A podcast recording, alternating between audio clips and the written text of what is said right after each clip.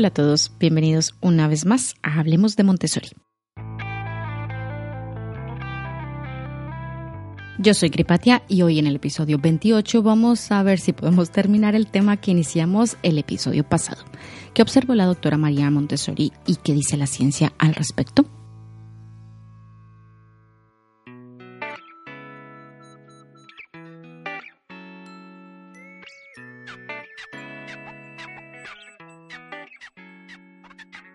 En el episodio pasado comenzamos a hablar de algunos de los puntos que la doctora Lillard cita en su famoso libro La ciencia detrás del genio, donde analiza en detalle muchos de los pilares de la filosofía Montessori a la luz de los estudios científicos recientes. Ella enumera nueve. En el episodio pasado hablamos únicamente de tres. Espero poder cubrir los seis que faltan en este episodio. Así que vamos allá. El primer punto del que vamos a hablar es el interés. La gente aprende mejor cuando está interesada en lo que aprende. La doctora Montessori escribió, abro comillas, el secreto del éxito en la educación se encuentra en el uso correcto de la imaginación para despertar el interés y para estimular las semillas de interés que ya se hayan demostrado. Cierro comillas. Y justamente la filosofía Montessori está construida sobre la base de dejar que el niño aprenda acerca de cosas que le interesan. Esto es consecuencia directa de tener la oportunidad de escoger, de lo cual ya hablamos en el episodio pasado. Y esto lleva a que su aprendizaje sea significativo, porque está motivado internamente o lo que se llama intrínsecamente. Pero volvamos al principio y definamos qué es el interés. Para los científicos el interés se ha definido como un estado psicológico que implica, abro comillas, atención enfocada, mayor funcionamiento cognitivo, persistencia y participación afectiva. También diferencian dos clases de interés. Uno es el interés personal, como por ejemplo los hobbies que podemos tener, que son netamente subjetivos, es decir, son individuales, atañen solamente a un individuo. Y por otro lado está el interés en un tema, que es compartido por más personas y genera, mm, digamos, una mm, atracción más amplia en un grupo de personas. ¿Y qué estudios científicos se han hecho sobre el interés? Pues vamos a verlos. Uno de los primeros que se hizo fue en niños de primaria, a los que se les dio una lista con seis temas para que escogieran cuáles les interesaban más y cuáles les interesaban menos. Este estudio se hizo en 1973. Eh, fue, eh, los investigadores son Estes y Bohan. A cada niño se le dieron dos textos para leer, uno sobre el tema que el niño había clasificado como de su mayor interés y el otro sobre el tema que el niño había calificado como de menor interés el nivel de los textos, hay que anotar, era uno o dos años por encima del nivel de lectura que tenían los niños en ese momento. Así que después de leer cada texto que se les dio, se evaluó a los niños sobre la idea principal, sobre los hechos, sobre las inferencias y sobre el vocabulario, es decir, se hizo como una evaluación de comprensión lectora. Los puntajes en la prueba de comprensión promediaron más o menos, según el estudio, 67 sobre 100 para los textos en que los niños habían indicado como de poco interés, que no les interesaban mucho, en comparación con los 86 sobre 100 que sacaron los eh, textos que habían indicado como de mayor interés. Con respecto a estudios que se han hecho alrededor del interés por un tema, es decir, el que interesa, digamos, a un grupo, muchos han demostrado que la interacción con otros compañeros también aumenta el interés en un tema. Entonces, hay un estudio que se hizo eh, para examinar el aprendizaje y el interés matemático y se pidió a los niños, por ejemplo, en riesgo de bajo rendimiento eh, académico en matemáticas, que inventaran sus propios problemas matemáticos en lugar de tomar los problemas de un libro. Esto se hizo en 1991. Además de esto, se les pidió que discutieran además esos problemas de matemáticas con sus compañeros de clase. Los resultados mostraron que los estudiantes avanzaron dramáticamente en matemáticas, es decir, del percentil 30 al 70 durante el año en el que se hizo este estudio. Y el mismo profesor que había usado digamos, métodos convencionales el año anterior en un grupo similar para tratar de incentivar el aprendizaje y mejorar el desempeño del grupo, se había mostrado muy sorprendido del avance que había tenido el grupo cuando se les hizo este experimento en particular. Dicho esto, hay que anotar que ambas cosas, es decir, hacer que los niños resuelvan sus propios problemas y además discutir esos problemas con los otros compañeros, ocurren naturalmente en una aula Montessori. Ahora, con respecto a los intereses personales, los individuales, hay un estudio muy interesante que cita la doctora Lilar sobre el efecto del interés sobre la memoria y la atención en preescolares. Básicamente el estudio consistía en que los investigadores grababan en un vídeo seis sesiones de 40 minutos cada una, 16 actividades de juego libre para niños en una escuela. Esto se hizo en 1985. Luego se examinaron las cintas con los juguetes con los que cada niño jugaba con mayor frecuencia y durante los periodos más largos de todos los 16 posibles. Se identificó que los 16 niños estudiados tenían dos juguetes con los que normalmente jugaban mucho más a menudo y pues por el tiempo más largo. Por ejemplo, dos niños eran especialmente mm, propensos a jugar con un tren, cinco con una muñeca y así. Entonces se clasificaron todos. Luego, en el estudio, la segunda parte, se evaluó la atención y la memoria respecto a los juguetes que habían sido de interés de cada niño. La atención se midió mm, haciendo que los niños centraran la atención en el centro de un óvalo. Luego comenzaban a aparecer seis fotos de juguetes todos equidistantes entre sí alrededor del óvalo, y un investigador medía hacia qué foto dirigía la atención el niño y por cuánto tiempo. Los resultados mostraron que los niños enfocaban más su atención hacia los juguetes de interés más a menudo que hacia otros juguetes, demostrando que los cambios de atención se daban más por el interés personal de cada niño que por las características de los juguetes en sí. Por ejemplo, uno se imaginaba que los niños se interesarían por los juguetes más brillantes, los que tenían más luces, los de sonidos, etcétera, ¿no? Pero en realidad no fue así. Una de las conclusiones a las que llegaron los investigadores con esta segunda parte del estudio es que como los niños ponían más atención a los juguetes que habían clasificado como más de mm, su interés, se esperaba que aprendieran más de ellos también. Es decir, que como la atención sostenida es parte de la concentración profunda, y como ya vimos, concentrarse es muy importante, como vimos en el episodio pasado. Entonces, los beneficios de esta concentración se podrían obtener mejor a través de objetos que interesaran a los niños. En la tercera parte del estudio se evaluó la memoria. Y aquí lo que se hizo fue que se les pidió a los niños que recordaran 12 regalos que supuestamente otro niño había recibido por su cumpleaños. Y estos 12 regalos se les mostraban en unas tarjetas. Las tarjetas con los regalos se mezclaron con 12 tarjetas adicionales que mostraban otros juguetes que no estaban eh, dentro del primer grupo. Algunas de las tarjetas de los regalos mostraban juguetes que eran de alto interés para el niño de la prueba. Otros mostraban otros juguetes que estaban presentes en el aula, pero eran básicamente distractores. El resultado de la prueba fue que el interés en efecto, influyó en el reconocimiento, es decir, en la memoria. Los niños eran más propensos a señalar del conjunto de las 12 tarjetas sus propios juguetes de interés primero. Luego, en otra fase, el experimentador le mostró a los niños un conjunto de nueve juguetes que fueron colocados uno por uno en una caja. El juguete de interés del niño siempre se colocó en el quinto lugar de la serie. Normalmente, cuando uno hace una prueba de estas de memoria, un elemento en la posición media se recuerda menos. ¿Vale? Siempre tendemos a recordar el primero, los primeros de la lista o el último, pero en este experimento se demostró que hay un enorme efecto del interés, ya que los niños recordaban el artículo en la quinta posición, que era su juguete favorito, dijéramos, mucho más a menudo que cualquier otro juguete en otra posición. De esta forma, los investigadores llegaron a la conclusión de que el interés impulsa la adquisición de conocimiento en niños pequeños. Es decir, influye en lo que ellos llaman la organización temprana de las representaciones mentales que hacen los niños del mundo. O sea, prestan atención, reconocen y recuerdan el mundo en términos de lo que más les interesa. Ahora, ¿cómo se ve esto en Montessori?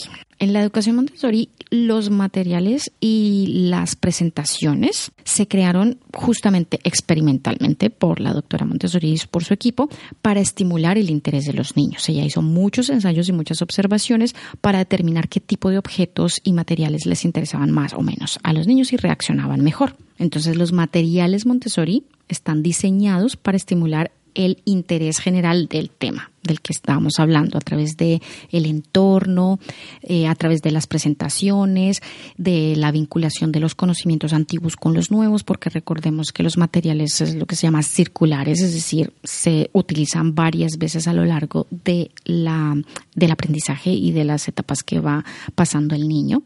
Y también eso por el lado del interés del tema y por el lado del interés personal, una guía Montessori es más consciente de todos los materiales que un niño ha usado, de las eh, presentaciones que ha tenido y de cuáles o qué cosas han inspirado más particularmente a cada niño. Así que puede saber mejor cómo hacer interconexiones entre estos temas e inspirar más interés en él. Esa es básicamente una de las grandes eh, labores de la guía, observar y saber cómo seguir al niño y seguir el interés que demuestran cada una de las cosas que ven en el aula. En resumen, los niños de las escuelas Montessori aprenden no porque tienen que memorizar para los exámenes, ni por las calificaciones, porque no hay exámenes ni cosas de esas, sino porque están interesados en lo que están aprendiendo. Es decir, toda la educación y toda la filosofía está establecida justamente para aprovechar esos intereses que el niño va demostrando y optimizar así el aprendizaje. Ahora, es muy interesante que en el libro la doctora Lilar cita al premio Nobel Herbert Simon, que él básicamente se dedicaba a estudiar em, entornos de aprendizaje durante muchos años en psicología cognitiva. Y él decía lo siguiente, los niños que se quedan solos en un ambiente rico encuentran y atienden estímulos que están en el nivel de complejidad adecuado para ellos, en los cuales pueden encontrar patrones interesantes. Con experiencia aprenden a descubrir y disfrutar patrones cada vez más complejos. Decimos que tienen curiosidad. Y nos preocupa que esta curiosidad a menudo se agote en el proceso de crecer y de ser educados. Suena bastante conocido, ¿verdad? El siguiente punto es uno de mis favoritos y es el que tiene que ver con la motivación y las recompensas externas. El enunciado dice, asociar recompensas extrínsecas a una actividad como dinero por leer o calificaciones altas en un examen impacta negativamente la motivación para dedicarse a esa actividad cuando la recompensa se quita. Bienvenidos al jardín más grande de la crianza. La doctora Montessori escribió, el premio y el castigo son incentivos para el esfuerzo no natural o forzado y por lo tanto ciertamente no podemos hablar de desarrollo natural del niño en relación con ellos. Punto. En las escuelas Montessori ya sabemos que no hay calificaciones, no hay estrellitas doradas, no hay medallas, no hay listas de honor, no hay ¿sabes? de bandera, cosas de ese estilo, no hay premios ni hay calificaciones. La única evaluación que existe es la que hace la profesora individualmente a cada uno de los estudiantes y es imperceptible para los niños, o sea, para ellos. Los comentarios que puede hacer una guía se limitan básicamente a hechos sin adjetivos calificativos. Por ejemplo, aquí falta una coma. Es el ejemplo que pone la doctora Lilar en el libro. Otra cosa es que los niños en Montessori trabajan en la clase y se comportan de una forma positiva porque están motivados internamente. En cambio, en las escuelas convencionales hay una cantidad considerable de recompensas y de mecanismos externos, es decir, extrínsecos, para lograr que los niños aprendan y además se comporten bien. Y como ya saben, el principal son las calificaciones. En este caso, se parte de, la premisa de que como a nadie le gusta la escuela, pues entonces nadie se sentirá motivado para aprender. Así que la única forma de lograrlo es establecer un eh, sistema de motivación externa que son las calificaciones, las notas de un examen, los cuadros de honor, más tiempo de recreo o menos, si es el caso contrario, participación en clubes o incluso actividades extraescolares, acceso a privilegios, hay escuelas que hacen eso, e incluso dinero cuando se hacen concursos con premios y esas cosas que valen dinero, ¿no? Y la verdad es que esto es verdad, es decir, la única forma de, de, estimular o motivar a los alumnos puede ser eso, porque como vimos en el apartado anterior, en el punto anterior, cuando uno no está interesado en un tema, en hacer algo, solamente, bueno, o una recompensa externa puede lograr que lo hagamos. Lo peor de todo esto es que no solo damos recompensas y castigos dentro de los colegios. O sea, a los niños les damos dulces o pegatinas de caritas felices cuando aprenden a usar el baño, en el trabajo nos dan bonos por resultados, les damos regalos a los niños cuando se portan bien o los amenazamos o los castigamos cuando no, le hace el tema de los reyes y el carbón y esas cosas, no sé si a alguien le suena eso, etcétera. Todo esto a qué viene? Básicamente a decir que el sistema de premios y castigos está tan arraigado en nuestra sociedad que a nosotros nos parece súper normal que se incentive o se desincentive un comportamiento con estímulos externos, es decir, ajenos al individuo. Pero la verdad es que las investigaciones científicas sí que han demostrado que es más el daño que hacen los premios y los castigos que lo que consiguen. Así que los premios y los castigos en realidad se usan porque los resultados inmediatos son muy tentadores. Es decir, se puede conseguir modificar un comportamiento u, obtener un resultado. Bueno, a veces no. Pero esto es en el corto plazo. A largo plazo, la historia es diferente. Y esto ya lo había dicho la doctora Montessori, porque ella creía que las recompensas y las evaluaciones eran una interferencia muy grande con el proceso de aprendizaje de los niños y al parecer las investigaciones sugieren que tenía razón. De hecho, si hacemos una pequeña búsqueda rápida en Internet, este tema se ha vuelto un poco más popular en los últimos años justamente por eso. Hay muchos psicólogos que han estado eh, batallando para que se le dé más voz a, los hallazgos y a las realmente las consecuencias que tiene de basar la educación en el tema este de los premios y los castigos. De hecho, hay un psicólogo que admiro mucho que se llama Alberto Soler, que muchos de ustedes conocerán y si no, también les recomiendo mucho que lo sigan, que tiene un vídeo, unas píldoras de psicología, se llama su canal de YouTube, en donde habla precisamente de eso. Y también habla de otra cosa que también les recomiendo que se llama la disonancia cognitiva por si acaso tienen algún conflicto entendiendo el primer vídeo. Se los dejo en las notas del programa para que le echen un vistazo. Bueno, volvamos a los estudios.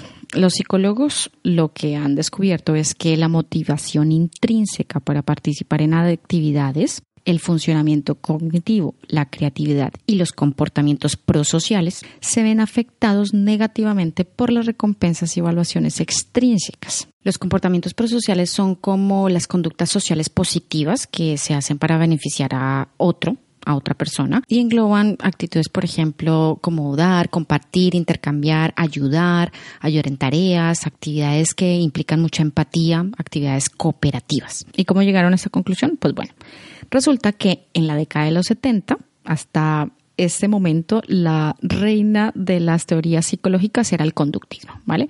Pero en los 70 se hicieron tres estudios que dieron al traste con las recompensas externas, que básicamente era el elemento principal de esta teoría. Los estudios demostraron que las recompensas extrínsecas esperadas reducen la motivación para participar en actividades en las que previamente se había participado voluntariamente. Así que cuando escuchen a alguien hablar de métodos conductistas, huyan. Hablemos de uno de los estudios más interesantes. Este estudio fue el que hicieron Mark Lepper, Green y Nisbet en 1973, que consistía en que les daban juegos de marcadores o rotuladores de colores nuevos a unos niños en, las, en unas aulas de 3 a 5 años. Y observaron que niños los usaban mucho más o quiénes eran los usuarios más asiduos de, de los rotuladores. Entonces, a estos niños que eran los más asiduos, se les llevaron uno por uno, uno a la vez, a una sala de prueba. Y a un tercio de ellos, de todo el grupo, se les presentó una cosa que era el premio al buen jugador, que era una tarjeta con una estrellita dorada y un lacito rojo. Es decir, se les mostró una recompensa. Luego a todos esos, a ese tercio de los niños, se les preguntó que si querían recibir el premio al buen jugador y todos los niños obviamente dijeron que sí.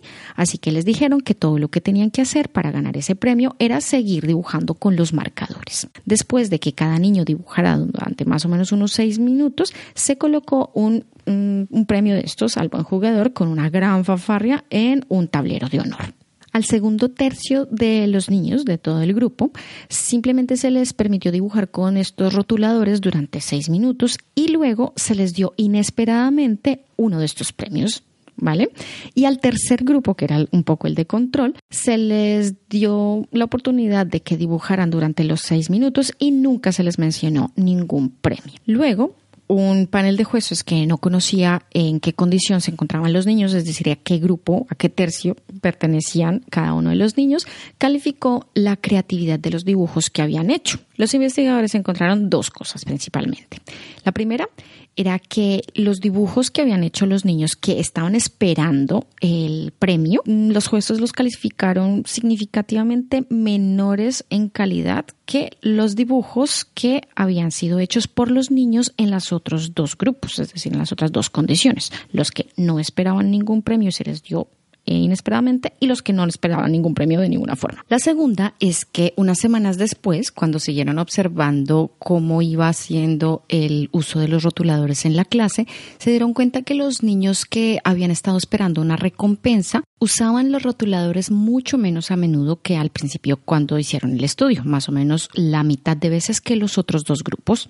La conclusión general del estudio es que involucrarse en una actividad que te gusta con la esperanza de recibir una recompensa, llevó a que se redujera la creatividad durante esa actividad y a que se redujera la participación voluntaria en esa actividad tiempo después. Los otros dos estudios no los vamos a detallar aquí por temas de tiempo, pero como conclusión general podemos decir que a pesar de que las recompensas esperadas pueden funcionar para incrementar, por ejemplo, la participación en el corto plazo, la verdad es que al final mm, sirven es como un desmotivador para que la gente mm, siga participando o siga haciendo la actividad cuando ya no existe esa recompensa, cuando se quita. Y esto justamente pasa en los niños, que a medida que va pasando el tiempo en la escuela van mostrando sistemáticamente un, em, una reducción en la motivación intrínseca para aprender cada vez que pasan un año más en la escuela. Es decir, los niños más pequeños están digamos, más motivados a aprender en general que, por ejemplo, los niños que compararon en primaria y en bachillerato. Es decir, cada año que pasa pierden más motivación. También en los otros estudios que no vamos a tener tiempo de, reseñar, descubrieron que cuando las personas se involucran en actividades que tienen una recompensa intrínseca, se desempeñan mucho mejor, es decir, tienen unas competencias mayores y reportan un estado psicológico de bienestar mucho más alto que cuando esto no pasa. Ahora bien, esto también lo observó la doctora Montessori en su escuela de San Lorenzo, porque independientemente de lo que se diga, ella también obviamente pensaba que si le daba incentivos a los niños como dulces, juguetes y todo esto, pues los niños iban a estar más motivados para aprender. Pero con la experimentación, ella se dio cuenta que los niños literalmente rechazaban esas recompensas que ella pensaba que eh, les iban a gustar, porque para los niños la motivación venía de dentro y las veían completamente innecesarias. Así fue que ella desarrolló eh, la teoría diciendo que las recompensas básicamente son una interferencia.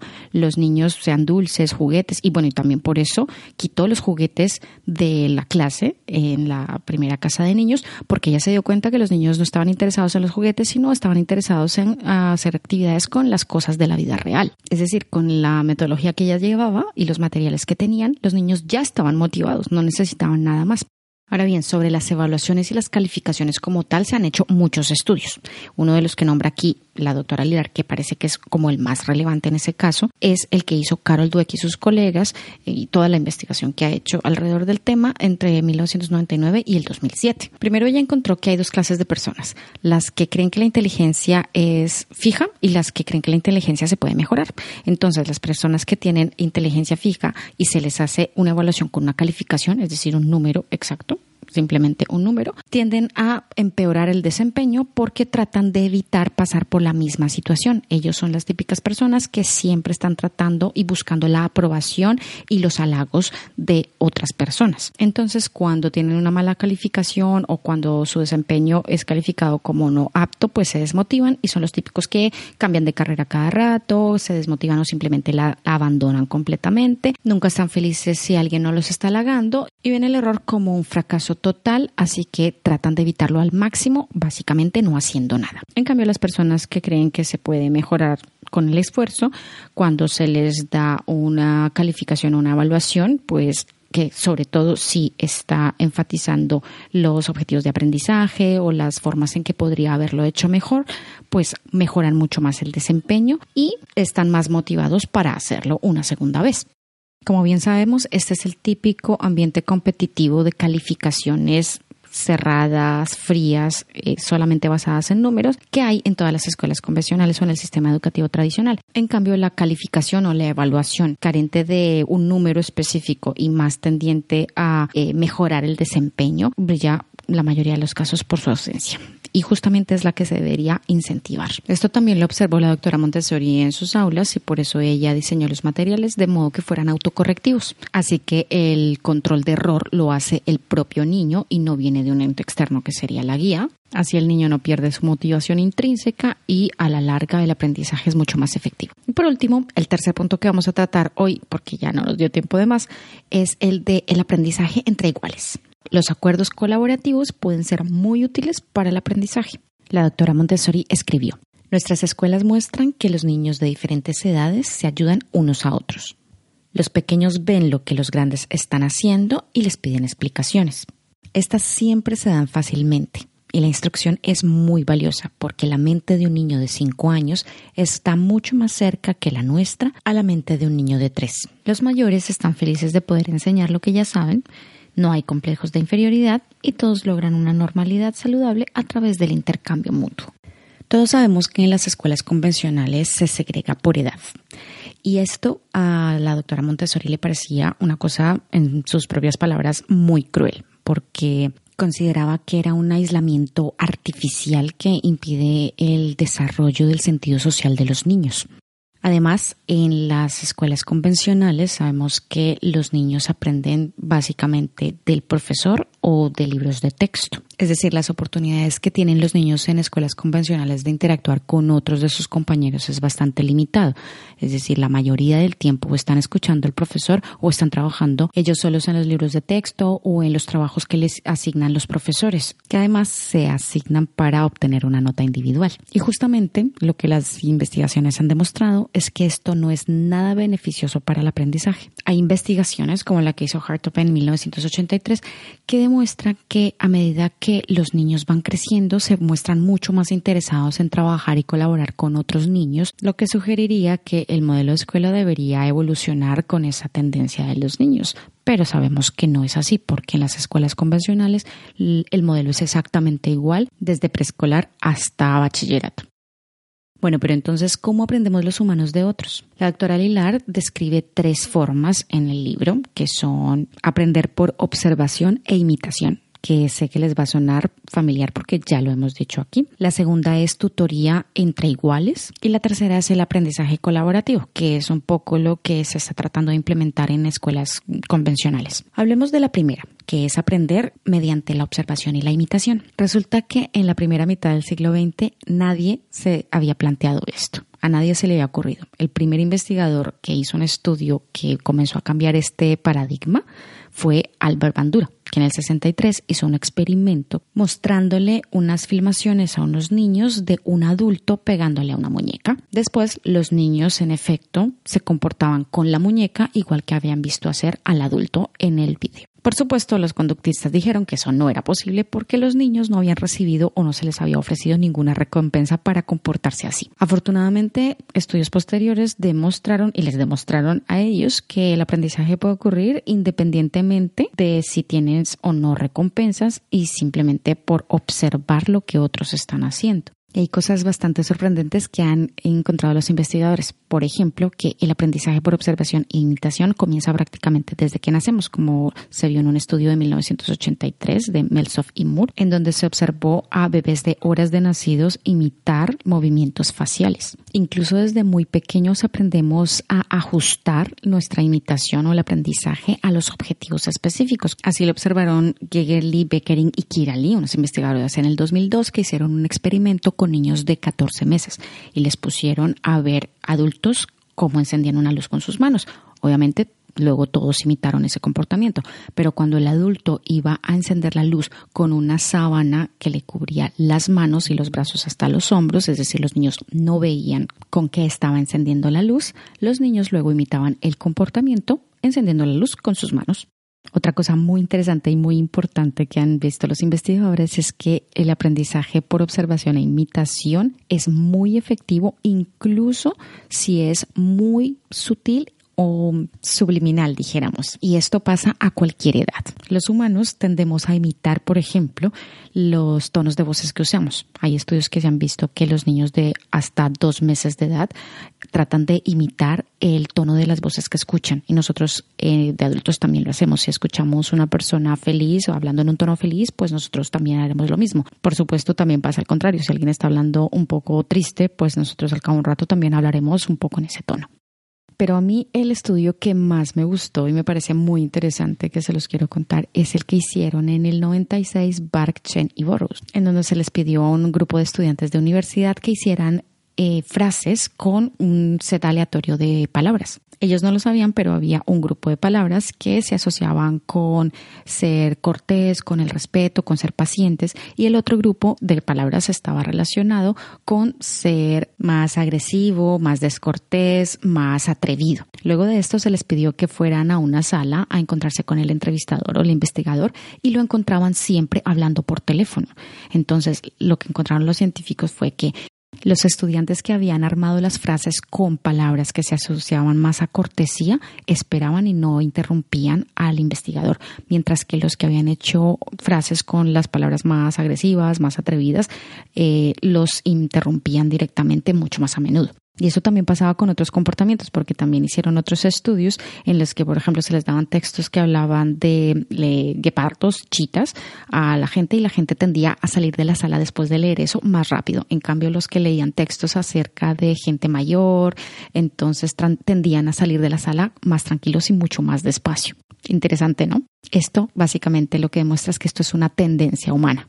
Si quieren saber más acerca de las tendencias humanas, véanse los destacados en las historias de Sara Sola Soria, que ella lo explica muy clarito. Entonces, la gran conclusión de todos estos estudios y para mí creo que es una de las cosas más importantes que se ha demostrado es que dado que los niños aprenden por imitación, tenemos que tener muchísimo cuidado con lo que hacemos y con lo que decimos. Y no solo cuando tenemos o somos conscientes de que estamos haciendo algo para que ellos nos vean hacerlo y lo aprendan, sino también cuando nosotros no somos conscientes, porque ellos siempre están observando. De ahí que tenemos que tener mucho cuidado en las cosas y el vocabulario que ven y escuchan en los libros que les leemos, en las series de televisión que ven, en las cosas que escuchan de nosotros cuando estamos hablando con otros adultos, las cosas que ven en, en televisión, en YouTube, etc. Ahora, en Montessori justamente se aprovecha ese aprendizaje imitativo en dos áreas, tanto en el ámbito académico como en el social.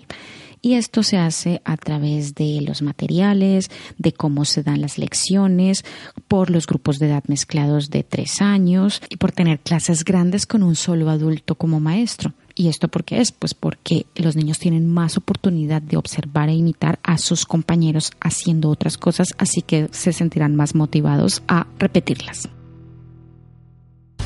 Y como siempre se nos ha terminado el tiempo y no alcanzamos a terminar de hablar de la ciencia que hay detrás de los principios de Montessori. La verdad es que hay tantas cosas tan interesantes eh, que explicar y que contar que es súper difícil resumirlo en media horita nada más. Del punto que estamos analizando nos faltan dos cosas. El aprendizaje a través de tutorías entre iguales y el aprendizaje colaborativo, que les vamos a dejar para otro capítulo que no necesariamente va a ser el siguiente. Antes de terminar, les quiero contar un par de cosas. La primera es que he creado un canal de Telegram para que se puedan suscribir y puedan estar al día de todo el contenido cada vez que se publica. La segunda es que me he creado un Patreon para el programa. Patreon, para el que no lo conozca, es una plataforma de micromecenazgo recurrente en el que los creadores de contenido ponen a disposición de sus mecenas o de los patrocinadores contenido exclusivo en diferentes niveles. Entonces, como cada vez más y el programa requiere pues mucho más tiempo, hay muchos más costos asociados, entonces he creado esta página para poder más o menos cubrir los gastos mínimos en los que se puede incurrir Así que si quieren contribuir para que este proyecto pueda seguir siendo sostenible y podemos seguir aportando nuestro granito de arena para expandir el mensaje de la filosofía Montessori en más plataformas y para que podamos seguir ofreciendo un contenido interesante y de calidad, pues los invito a que entren al link que les voy a dejar en las notas del programa y también en las redes sociales. Entre algunos de los beneficios que van a tener los mecenas o los patrocinadores, pues están audios y posts exclusivos, un grupo privado de discusiones acerca de mm, los temas que hablamos en el podcast, pero también para hacer preguntas, discutir sobre temas que vamos proponiendo o que propondrán también los mecenas, etcétera. Y por hoy no es más. Muchísimas gracias por estar al otro lado, por seguir escuchándonos, por enviarnos todos los comentarios y los likes que nos dejan en las diferentes plataformas y en las redes sociales. Muchísimas gracias por las valoraciones de cinco estrellas que nos han dejado en iTunes o lo que se llama ahora Apple Podcast y por los mensajes tan bonitos que nos envían. Recuerden que nos pueden escuchar en Evox, en iTunes, en Spotify y que nos pueden encontrar en las diferentes redes sociales, Instagram y Facebook como Hablemos de Montessori y también a través del correo hablemosdemontessori.gmail.com. Cuéntenme a través de los diferentes canales cómo les ha parecido estos dos episodios acerca de la ciencia detrás de Montessori y si quieren que profundicemos en alguno de los puntos que tocamos, escríbanme y lo programamos. Por último, recuerden que si les ha gustado lo que escuchan, no duden en compartirlo. Nos escuchamos pronto.